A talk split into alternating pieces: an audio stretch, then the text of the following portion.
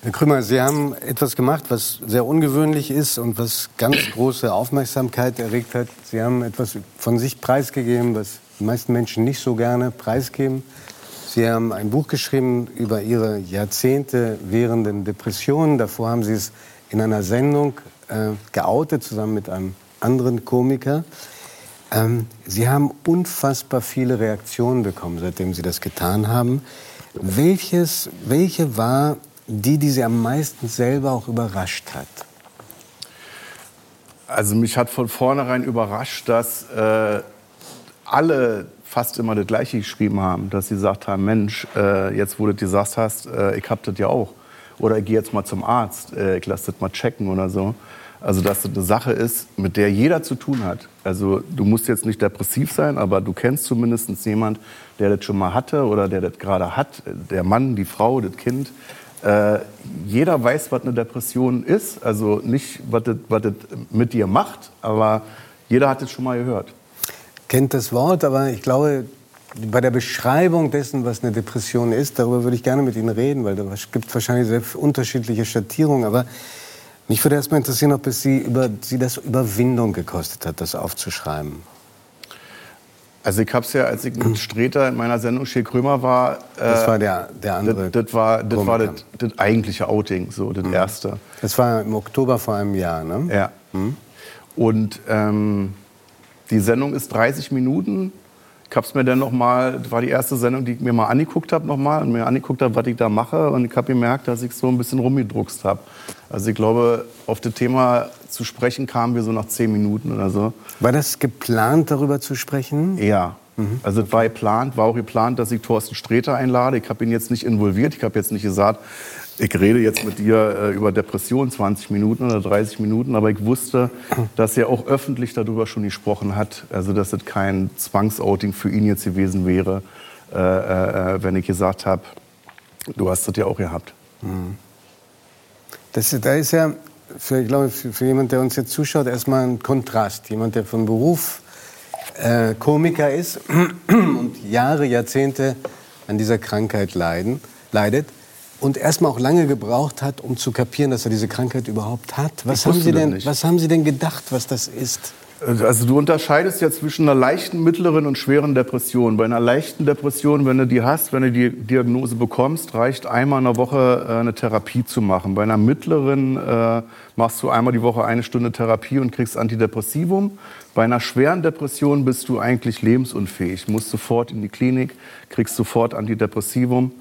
Und äh, bei mir war das so, die ersten 27, 28 Jahre pendelte das zwischen einer leichten und einer mittleren Depression, so dass ich mir ganz oft dachte, du bist halt so der melancholische Typ, so mhm. du denkst halt viel nach. Ich glaube, das denken viele, ne? dass sie mhm. denken, also ich bin einfach schlecht drauf oder mich hat irgendwas traurig gemacht mhm. und das wirkt mhm. jetzt nach.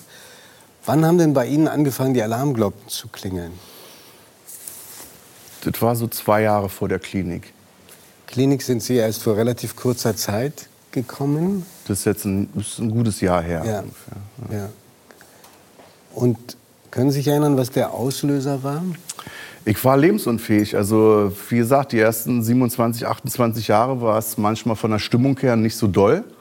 Aber zum Schluss äh, war ich nicht mehr lebensfähig. Also ich habe nur noch im Bett gelegen und ich bin morgens aufgestanden und dachte, hoffentlich wird es bald wieder dunkel und du kannst dich wieder hinlegen. Ne? Also ich konnte die die profansten Dinge nicht machen. Also wenn ich wusste, ich muss jetzt duschen gehen, ich muss mir die Haare waschen, ich muss mir die Haare abtrocknen, ich muss mir dann noch die Zähne putzen, hat mich das überfordert, sodass ich gesagt habe, also ich äh, gehe jetzt nur duschen, ich wasche mir nicht die Haare und die Zähne putzen lasse ich auch weg. Also das waren Sachen, die haben mich komplett überfordert. Auch dass ich Stunden davor darüber nachgedacht habe, äh, wann gehst du das jetzt an? Also für mich war das eine Monsteraufgabe, zu sagen, duschen, Haare waschen, abtrocknen, Zähne putzen, anziehen. Und das wurde immer schlimmer mit den Jahren, diese mhm. Hemmung, was zu tun? Ja, ist keine, also eine Hemmung ist es nicht. Du, du, du denkst halt den ganzen Tag nach. Also du hast äh, irgendein Problem, darauf denkst du 15 Stunden lang nach. Nein. Dann gehst du schlafen und du kommst nicht zum Ende. Also wenn du depressiv bist, lösen sich diese Probleme nicht. Du gehst mit diesem Problem schlafen, du stehst wieder auf, dann ist das Problem wieder da und du denkst hm. drauf rum. Hm. Und du denkst immer, ähm, ich überlege jetzt noch kurz, ich denke da kurz drauf rum und dann ist es irgendwann vorbei. Und damit verbringst du den ganzen Tag. Sie haben das äh, selber thematisiert, sonst würde ich das gar nicht ansprechen. Sie haben vier Kinder, von denen drei bei Ihnen leben. Mhm. Wie macht man denn das mit Kindern? Verbirgt man das vor denen? Kriegen die das mit? Wie schafft man? Man muss ja für die Kinder auch einkaufen. Mhm. Man muss sie zur Schule bringen. Man muss mit ihnen zum Arzt und mhm. Feste organisieren. Ich konnte mich nur auf die Basics konzentrieren. Also, dass man morgens aufsteht, dass man Brote schmiert, dass man wartet, bis die Kinder wieder da sind. Da macht man Schularbeiten und äh, bereitet schon langsam das Abendessen vor. So, das waren so diese, diese drei Sachen, wo ich dachte, ähm, das geht nicht anders. Du musst das ja machen. Du musst ja morgens die Kinder wecken. Du musst ja Essen machen abends. Äh, und ich habe im Bett gelegen dann. Ich habe im Bett gelegen bis um 15 Uhr. Dann klingelte das an der Tür. Die Kinder waren wieder da. Und ich habe dann gemerkt, ey, scheiße, du bist ja noch im Schlafanzug. Also du hast ja nichts gemacht. Haben Sie das angesprochen, was mit Ihnen los ist?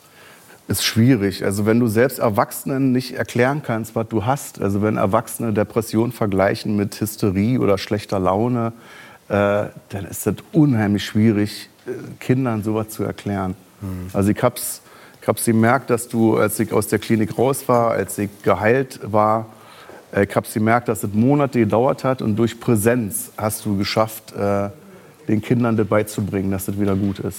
Haben die inzwischen verstanden, was mit ihnen ist? Ja. Hm. ja. Das heißt, sie haben dann reden können mit ihnen. Mhm. mhm. Und haben die Angst gehabt, dass der Papa ihnen entgleiten könnte? Sie waren ja, glaube ich, tagsüber in der Klinik und abends haben sie aber darauf bestanden, dass sie wieder nach Hause kommen. Ja, ja, das war so eine Tagesklinik, weil ich dachte, ich möchte mich jetzt nicht ich möchte mich nicht komplett rausnehmen und acht Wochen jetzt äh, stationär in der Klinik sein, wo ich abends nicht zu Hause bin. So. Davor hatte ich große Angst, ist aber im Nachhinein Blödsinn. Ich hätte jetzt auch acht Wochen stationär irgendwo äh, in eine Klinik gehen können. Das ist genauso gut. Aber ich hatte Angst, da eingesperrt zu werden, weil wir alle äh, glaube ich, noch dieses Bild haben von Psychiatrie. Äh, wir denken an Filme wie Einer flog übers Kuckucksnest ja. oder so, ne? dass du da fixiert wirst, dass du mit Elektroschocks behandelt. Also die, die absurdesten, abstrusesten äh, Sachen, die du dir vorstellst, dass du immer denkst, die Klinik ist die Hölle. Hast, haben Sie auch Angst gehabt, dass das in der Öffentlichkeit bekannt werden könnte? Äh, mein Manager fragte mich, sag mal, wenn du jetzt, die Klinik war ja in Berlin so, ich bin immer mit der U-Bahn hingefahren, man hätte, man hätte sehen können nach zwei, drei Tagen, wenn man den gleichen Weg gehabt hätte, dass ich immer in diese Klinik da gehe. Und äh, er fragte mich dann, was ist denn, wenn jetzt die Boulevardpresse irgendwie ja. dich aufschnappt, wenn die dich da abschießen und so. Und da habe ich ich bin da so wütend geworden, dass ich dachte, sollen die mich doch abschießen? Sollen die doch damit titeln, irgendwie, dass da ein schwerkranker Mensch ist, der sich Hilfe sucht, der den Mut aufgebracht hat, in so eine Klinik zu gehen und zu sagen, ich lasse mir jetzt hier helfen. Und dann dachte ich, das wird für euch eine ganz schlechte Story, wenn ihr das so veröffentlicht. Und das war schon der erste Schritt in Richtung Outing, dass ich gesagt habe, natürlich werde ich öffentlich auch darüber sprechen, was ich jetzt hier acht Wochen erlebt habe. Hm. Ich kenne ähm, kreative Menschen, ähm, nicht nur Depressive, die große Angst haben, Behandlungen einzugehen, weil sie befürchten, dass ihnen jemand die ein Psychiater oder ein Psychotherapeut die Kreativität mhm. wegnehmen können. Hatte ich auch Kennen große Angst vor, dass ich, die, Voll, ja, dass ich die Vollmeise verliere, weil ich denke, das was, was sind wir, was, die Vollmeisenverlierer? Die, die Vollmeise, ja. ja. Ich glaube, dass wir für den Beruf, den wir ausüben, schon so im positiven Sinne so ein bisschen verrückt sind. Und ich habe die Angst gehabt, dass ich so eingerückt werde, dass wieder alles normal ist und ich dann sage, ey, war ja fürchterlich, 30 Jahre stand so auf der Bühne, das ist ja fürchterlich. Äh, möchtest du nicht mehr machen? Ich möchte jetzt in der Behörde arbeiten, ich möchte einen 9-to-5-Job haben, ich möchte abends wieder zu Hause sein, nicht reisen und so.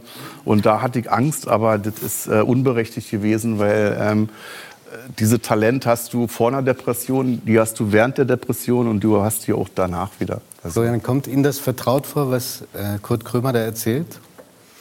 Also äh, ich äh, habe selbst auch jahrelang äh, Psychotherapie gemacht, kann aber sagen, dass ich natürlich äh, nicht aus diesen Gründen dorthin gegangen bin. Also ich höre das mit großem, mit äh, tiefer Anteilnahme und tiefem Respekt, weil ich im, im Bekanntenkreis auch Menschen kenne, die in ähnlicher Weise mhm. betroffen sind wie du und deswegen glaube, ein, ein Gefühl für das zu haben, mindestens als Außenstehender, was es bedeutet. Aber tatsächlich den, den psychotherapeutischen Weg zu wählen, um äh, äh, sagen wir mal, gewisse Fragen jenseits jetzt äh, deiner Diagnose oder solcher Diagnosen für sich zu klären, ist, glaube ich, ganz essentiell. Und ich glaube, es gibt ganz viele Konstellationen, in denen Menschen ins, im Leben sind oder sein können oder in die sie geraten können, wo sie einfach an einen Punkt kommen und den Eindruck haben, ich komme mit mir selbst oder mit meinem eigenen Leben und mit mir, so wie ich jetzt bin, nicht weiter.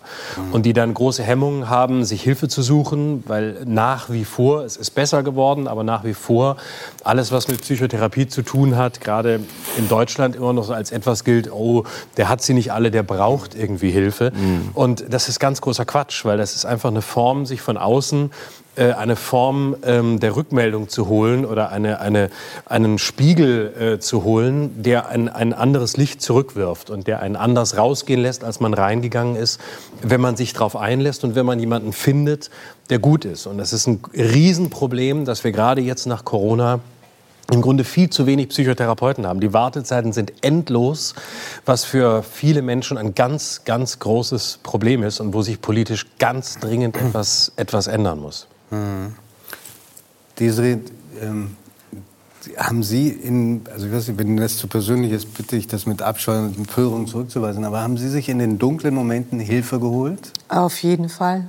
Ja. Ich glaube, was, was mir sehr geholfen hat, ist, dass ich eben 27 Jahre meines Lebens äh, in Amerika gelebt habe, wo es ein bisschen anders gehandhabt wird, ja. wo es einfacher ist, wo es normaler ist, dass wenn man irgendwie Fragen hat, die man sich selbst nicht beantworten kann, dass man sich dann einfach sogar teilweise Menschen das in der Mittagspause machen, sich einen Termin holen und dann sich Hilfe holen. Und das habe ich wirklich auch in diesen Jahren der Suche nach Antworten wirklich auch aktiv getan. Ja. Mhm. Ähm, Herr Krömer, hilft denn beruflicher Erfolg bei der Bekämpfung dieser Krankheit oder spielt das überhaupt keine Rolle? Also äh, ja, der schönste Ort für mich war immer die Bühne. So, da konnte ich für zwei Stunden mal abschalten und äh, konnte das kurz vergessen, was da war. Also war dann zum Schluss war echt davor die Hölle und danach. Aber mittendrin äh, gab es schon so Tage, wo ich dachte, ach, heute ist es schön, heute hast du einen Auftritt, da sind jetzt ein paar tausend Leute und du kannst deinem Beruf nachgehen, du lässt dich beklatschen, irgendwie Adrenalin äh, äh wird ausgeschüttet. Äh, das war eine schöne Zeit, aber zum Schluss äh, stand ich auch äh, teilweise auf der Bühne und dachte beim Spielen so, dir geht's nicht gut. So mhm. richtig gut wird's nicht. Jetzt ist es kurz vor zehn, du hast noch eine Viertelstunde. Mhm. jetzt gehst du gleich ins Backstage und dann jetzt wieder im Keller. Das wussten Sie schon bei der, beim Auftritt? Ja, ja. Also Streter sagte zum Beispiel, dass er absichtlich manchmal einfach eine Stunde länger gespielt hat, weil er dachte, hier ist so schön, äh, ich bleibe einfach noch. Mhm. Vor einigen Jahren haben Sie ja vorübergehend den Abschied von der Bühne erklärt. Hatte das was zu tun mit der Krankheit?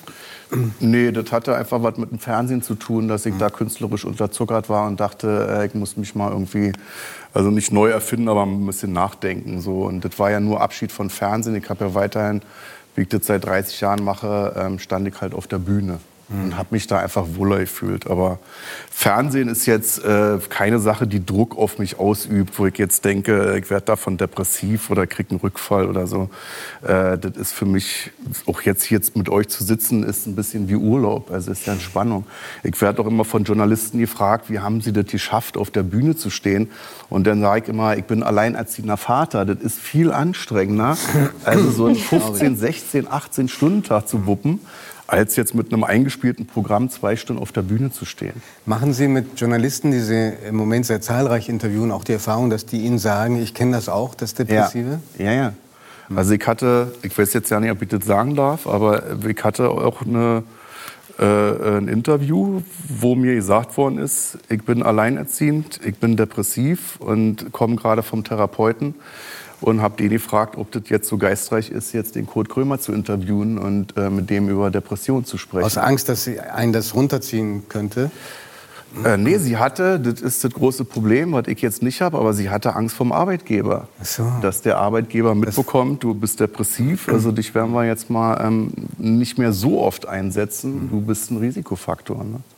Das ist das große Problem, was ich persönlich nicht habe, weil ich freiberuflich bin. Aber es ist die große Angst bei Leuten, sich zu outen und zu sagen, ich bin depressiv, weil die Angst haben, äh, benachteiligt zu werden im Job. Herr Krüger, jetzt schauen uns bestimmt ganz viele Menschen zu, die ein ähnliches Problem haben, sich in dem wiederfinden, was Sie gerade geschildert haben und wissen, es ist ziemlich kompliziert, einen Therapieplatz zu finden. Mhm. Sollten die erstmal zum normalen Arzt gehen? Wie haben Sie das gemacht? Sind Sie erstmal zum ganz anderen Facharzt gegangen? Ich bin zwei Jahre lang bin ich äh, von Arzt zu Arzt äh, gefahren und äh, nie wurde irgendwas gefunden. Es wurde gesagt, Cholesterinwert ist zu hoch. Und das hat was mit der seelischen Verfassung zu tun? Das war die Erklärung von denen? Äh, äh, nee, nee, das war das erste war Cholesterin, weil sehr viel gerade Übergewicht gehabt und dachte, okay, machst du mal Sport. Und dann habe ich ein Jahr Sport gemacht, habe 15 Kilo abgenommen. Ich bin unsportlich, mache nie Sport und hatte dann 15 Kilo weniger. Und der Zustand war immer noch da. Also das war völlig für umsonst. Und ich war beim Urologen, weil ich dachte, ich habe Hodenkrebs. So. Der sagte dann auch, es äh, ist Stress. Und ich habe das nicht mitbekommen. Also ich war immer beim Arzt. Die Ärzte sagten irgendwas. Ich bin dann rausgegangen und dachte, das sind Betrüger. Die haben ja nicht studiert. Also die erzählen mir hier was vom Pferd. Und ich habe das immer in Frage gestellt, weil ich immer aus dem Arzt, aus, aus dem, vom, vom Arzt rausgekommen bin und immer dachte, der sagt, es ist alles okay, ich habe aber dieses Gefühl in mir und das stimmt was nicht. Und wer war, oder gab es einen Arzt oder eine Ärztin, die dann gesagt hat, du bist depressiv? Das war lustigerweise äh, äh war das eine Kinderpsychologin, äh, die ich äh, eigentlich gefragt habe wegen, wegen, wegen, wegen Erziehungssachen so, weil ich da nicht weitergekommen bin. Und da stellte sich dann raus, mit den Kindern ist alles in Ordnung, aber äh, du bist anscheinend depressiv. Mhm. Und dann war ich erst mal geschockt. Haben Sie Vielleicht können wir mal die, die, Ärztin in der Runde einmal fragen, ja. warum ist das so schwer zu diagnostizieren, auch für Kollegen? Wenn jemand kommt, der eine schwere Depression hat, aber selber das noch gar nicht weiß.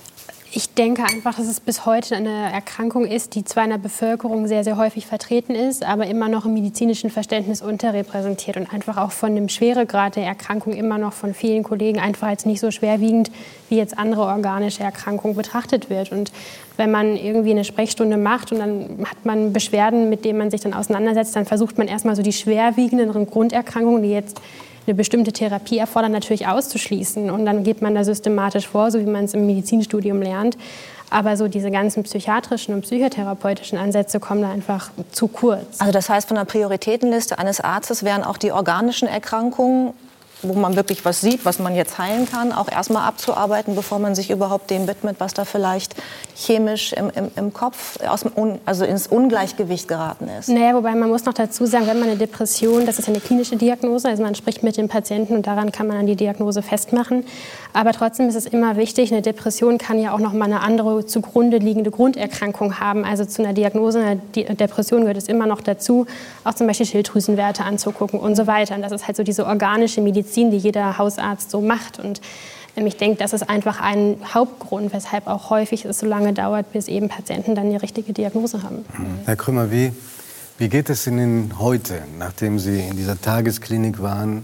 Ich glaube, Sie nehmen noch nach wie vor Antidepressiva, haben aber vor, das abzusetzen bald? Ja, habe ich vor, muss aber nicht. Muss also nicht viele sagen, fragen genau. dann immer, oh Gott, du stehst ja unter Medikamenten, aber jetzt Antidepressivum verändert jetzt nicht dein Bewusstsein. Mhm. Also das ist jetzt keine Ecstasy-Pille, die ich mir da morgens einpfeife. äh, die lässt mich, äh, also ich merke auch keinen kein, kein Unterschied. So. Das ist ein bisschen wie eine Kopfschmerztablette. Also du hast halt, du, du nimmst die und hast ja keine, du hast keine Nebenwirkungen. So, da würde ich jetzt auch äh, Leuten raten, habt da keine Angst vor. Also mir hat das damals sehr geholfen. Das dauert ja immer zwei Wochen, bis das wirkt. Äh, es gibt nicht nur ein Antidepressivum, es gibt mehrere. Also das dauert dann auch, ne, wenn das eingestellt funktioniert. Ja, ja. Mhm. Und von daher nehme ich das. Ich werde mir jetzt den Spaß erlauben, dass wir mal gucken, was passiert, wenn ich das jetzt absetze. Und wenn es schlechter werden sollte, dann würde ich das wieder nehmen. Und wie geht es Ihnen, wenn Sie heute sagen, Sie sind ein Ex-Depressiver oder Sie leben mit dieser Krankheit? Nee, also die Therapeuten haben gesagt, ich habe da gut rausgefunden. Also ich bin nicht mehr depressiv äh, und lebe damit jetzt sehr gut. Also der, die Zeit nach der Klinik war wirklich so ein bisschen wie im, im Drogenrausch, weil man total euphorisch war. Mhm. Also die profansten Sachen wie... Äh, dass im Herbst Blätter vom Baum fallen, die verschiedene Farben haben, wie braun, gelb, rot, war mir jahrzehntelang nicht mehr klar. Und dann sitzt du da wie so ein fünfjähriges Kind vom Weihnachtsbaum, kriegst glasige Augen und äh, sitzt da halt und die Leute laufen an dir vorbei, gucken dich wunderlich an, aber du freust dich halt darüber, dass du das wahrnimmst, dass du das siehst, dass du das riechst, dass du die Blätter auch anfasst. So. Also das war so eine, so eine Phase, die im Nachhinein sehr lustig war, weil ich auch nur positiv drauf war und dann irgendwann gemerkt habe, da draußen gibt es auch Arschlöcher. Also deine Welt ist jetzt nicht immer nur positiv und das musste ich lernen. Also wenn ich zum Beispiel aufstehe und äh, äh, nicht gut drauf war, dachte ich, ich bin wieder depressiv. So, ne? Bin dann zum Therapeuten und der sagte, nee, Sie haben einfach einen Scheißtag gehabt. Mhm. Das ist ganz normal. Das gehört auch dazu, dass Sie Tage haben, wo das einfach nicht läuft. So. Mhm. Also ich ähm, freue mich zum einen, dass es Ihnen besser geht. Äh, ich finde, und das imponiert mir auch sehr, dass Sie an vielen Menschen auch eine Stimme gegeben haben. Das ist das Schönste an der Sache, dass ich das erste Mal in meinem Leben das Gefühl habe, ich kann äh, helfen. Mhm. Ohne Abitur, ohne Studium, ohne Ausbildung, ohne gar nichts. So. Und ganz egoistisch freue ich mich, dass es nächste Woche wieder mit der neuen Staffel losgeht und wir ganz viel von Ihnen hoffentlich weiter noch erfahren. Vielen Dank. Danke Ihnen.